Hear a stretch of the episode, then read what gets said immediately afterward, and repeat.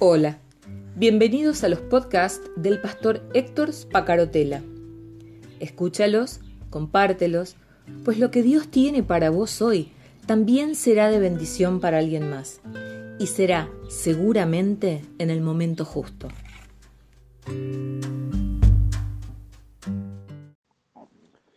El título que tiene Reina Valera a partir del versículo 13 del capítulo 13 de Hechos eh, podría dar lugar a confusión, porque dice en Antioquía de Pisidia. Y uno dice, pero ¿cómo, cómo un viaje misionero nos habíamos dejado en Chipre y ahora están en Antioquía? Si salieron de Antioquía. Lo que pasa es que fueron, eh, eh, el lugar de donde inicia el viaje misionero es en Antioquía de Siria. Y aquí están en Antioquía de Pisidia, que es otra ciudad. Em, dice el versículo 13 que habiendo zarpado de Pafos, Pablo y sus compañeros arribaron a Perge de Panfilia. Perge era una importante eh, un lugar notable, pero no se menciona solamente el arribo de ellos allí. Y arribaron a Perge y pasaron de Perge, no pasó nada trascendente en lo espiritual.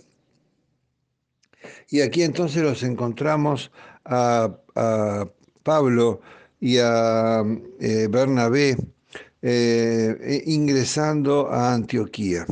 Aquí sucede algo que va a tener una trascendencia importante y es que eh, Juan Marcos se aparta de ellos y vuelve a Jerusalén.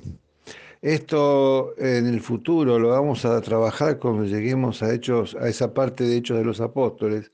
Termina generando una división entre Pablo y Bernabé, porque eh, no resulta grato a ojos de ellos que, em, eh, que el joven Marcos se vuelva a Jerusalén, abandone ese viaje que estaban haciendo misionero.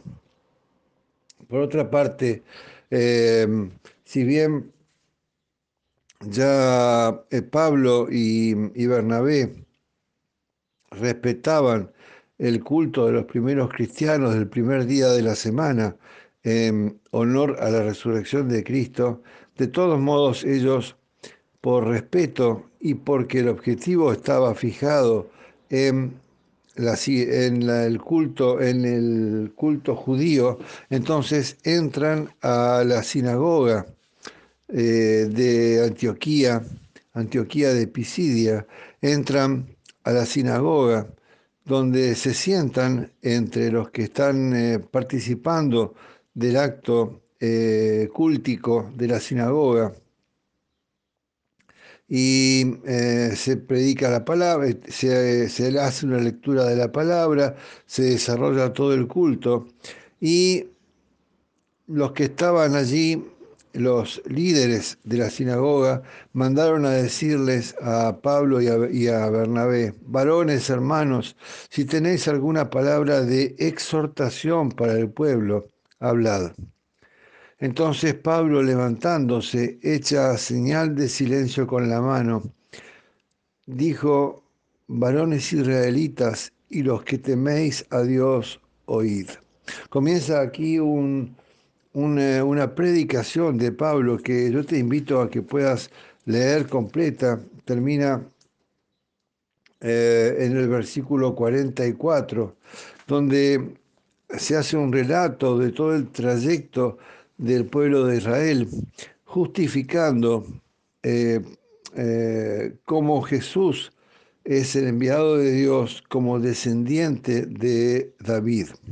Me parece interesante eh, que Pablo rescata, dice el versículo 22 del capítulo 13 de Hechos de los Apóstoles, quitado este, les levantó por rey a David, de quien dio, dio también testimonio diciendo, he hallado a David, hijo de Isaí, varón conforme a mi corazón, quien hará todo lo que yo quiero. Es el único ser humano a quien Dios llama varón conforme a mi corazón. A mí no deja de asombrarme este hecho, ¿no? Porque es un hombre que, que cometió muchos errores. A David se lo recuerda como un hombre pecador que cometió adulterio, que mató a otros, que mintió, que traicionó a su nación, que, eh, que cometió varios errores de juicio, que no fue un administrador excelente y que tampoco pudo ser un buen padre y atender adecuadamente a su hogar. Eh, el pecado rodeaba a David. Sin embargo, Dios dice de él, he hallado a David, hijo de Isaí, varón conforme a mi corazón, quien hará todo lo que quiero. Casi siempre que leemos acerca de David desde nuestra visión cristiana, está David haciendo algo equivocado.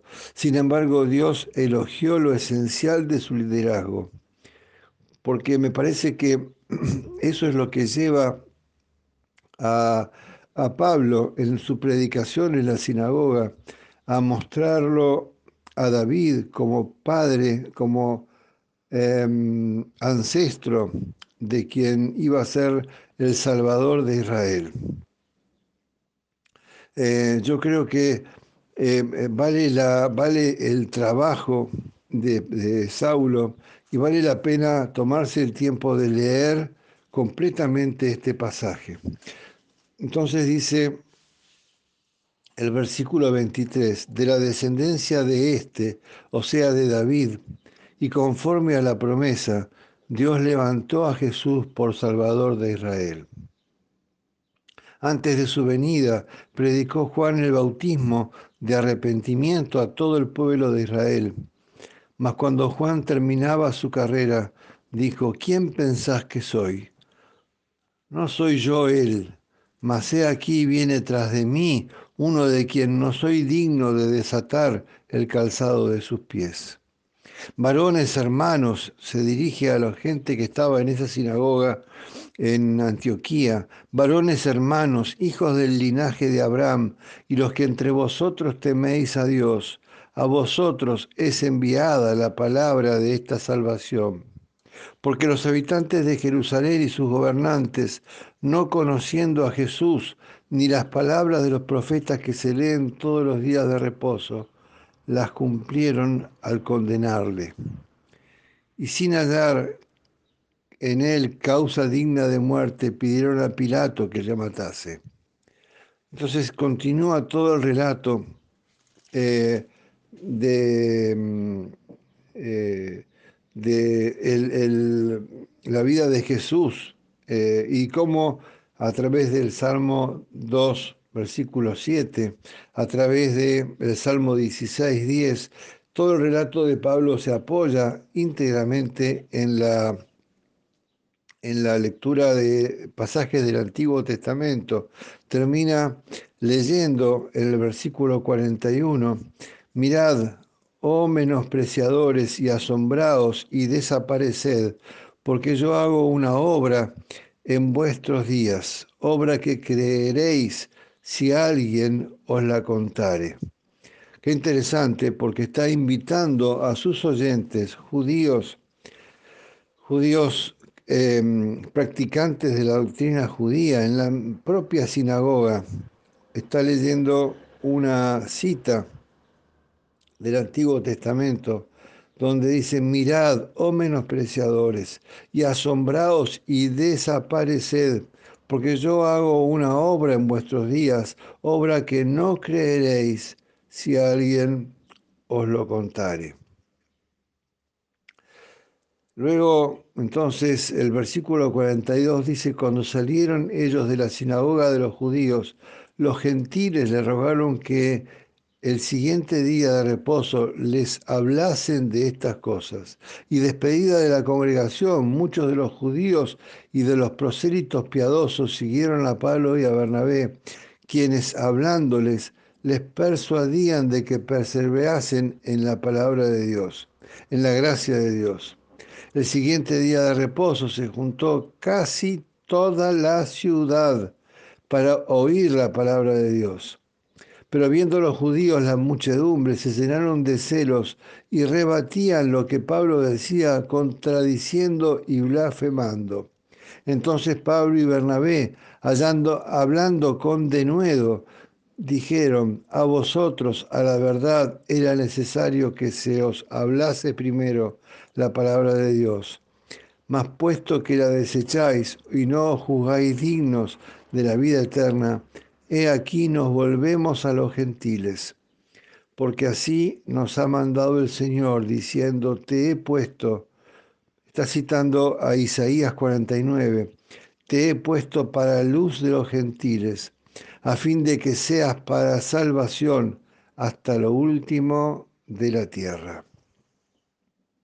Los, gentiles Oyendo esto, se regocijaban y glorificaban la palabra de Dios, y creyeron todos los que estaban ordenados para vida eterna, y la palabra de Dios se difundía por toda aquella provincia. Pero los judíos instigaron a mujeres piadosas y distinguidas y a los principales de la ciudad y levantaron persecución contra Pablo y Bernabé. Seguimos con la misma ecuación. Los gentiles son los que creen, los judíos, que son los, los herederos de Abraham y de David, rechazan la palabra y persiguen a aquellos que son enviados por el Espíritu Santo.